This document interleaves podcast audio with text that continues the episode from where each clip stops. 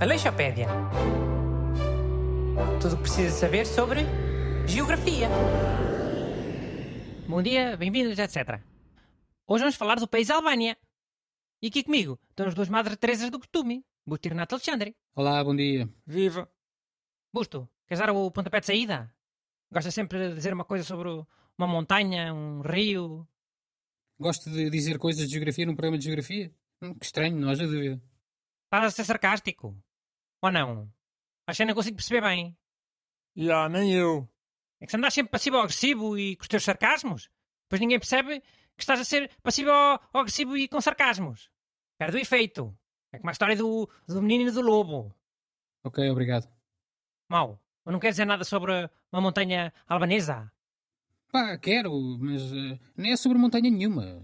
Embora a Albânia seja um país bastante montanhoso. Mas queria começar por falar no lago de Ocrida, que é um lago que a Albânia partilha com a Macedónia do Norte. E é um dos lagos mais antigos do mundo. Pá, mas como é que se vê a idade de um lago? Há muitas maneiras, mas, mas parece que quanto mais fundo for, mais antigo é. Só isso? Basta um mergulhador com uma, uma fita métrica? Olha que científico. Oh, eu disse que havia muitas maneiras. Só falei a mais simples. Mas sim, a profundidade está quase sempre associada à idade do lago. E, por ser tão antigo é que este lago de Ocrida tem uma fauna e flora muito ricas. Mas não é só nos lagos. A Albânia, em geral, tem uma biodiversidade muito rica. Das mais ricas da Europa. Já, isso eu também descobri na minha pesquisa. Man, os gajos têm ursos, lobos, abutres, águias, pelicanos, golfinhos. E o pelicano que eles têm lá é o maior dos pelicanos. É o chamado pelicano dálmata, ou pelicano crespo, que infelizmente está em perigo de extinção.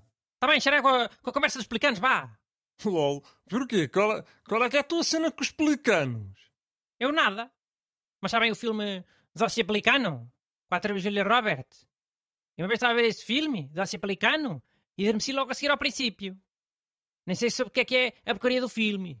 Mas andei uma semana inteira a ter pesadelos com pelicanos. Foi horrível. Mas como é que eram esses pesadelos? Pá, é... era uma espécie de um arquivo, uma biblioteca, numa cave, de noite. E havia muitas prateleiras com livros e dossiês. E, e eu estava a tirar um dossiê, abria, e pumba, aparecia um, um pelicano atrás de mim, em pé, de, fato e gravata, a olhar para mim só. E depois eu acordava, todo sobressaltado, né? Fogo? Já? Que pesadelo é amarado.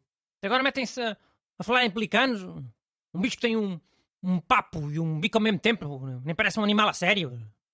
Calhar vou ter esses pesadelos outra vez, pronto. Ricos ajudantes que eu aqui arranjei. Então vá, mudando de assunto. Uma cena que eu queria dizer é que a Albânia é, é tipo um, um pequeno segredo para a malta que curte viajar. Porque tem praias, é barato, tem montanhas altamente. Hum. Tenho zero vontade de visitar o país Albânia. Já ok. Oh, mas tu também és bué esquisitinho com bué das cenas. Mas tu já viste o que é que a Albânia costuma levar aos Jogos Olímpicos? É, é levantamento de peso, luta livre, luta greco-romana, tiro. Só desportos de levantar peso, de porrada de tiros. Parece um paraíso, não é? Parece realmente. Mas, mas achas que a Albânia é só pessoas aos tiros e a lutar e a levantar pesos? Oh, eles é que passam essa imagem nos Jogos Olímpicos, não é? Não sou eu que sou maluco e invento na minha cabeça. Ya, yeah, man, mas tipo, não deixam de ser preconceitos. Olha, meus meninos, se eu quisesse ir mal para a Albânia, bastava dizer que é um dos países do mundo com a maior taxa de Mercedes na estrada. Ah, e então? Isso é negativo? Não é? Caraca, um condutor de Mercedes é igual em todo lado. Seja em Portugal, seja na Albânia, seja na Austrália.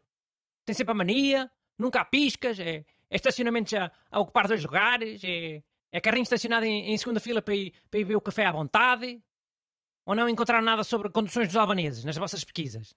Vá, digam a verdade. Eu, eu não queria estar aqui a falar nesses estereótipos. eh, Mas sim, vi muito sítio a dizer que a condução dos albaneses não é lá muito boa. Mas também convém dizer que só a partir de 1991 é que a população pôde ter carros. Antes disso, a ditadura não deixava. Eia! Mas então, a malta andava como? Transportes públicos?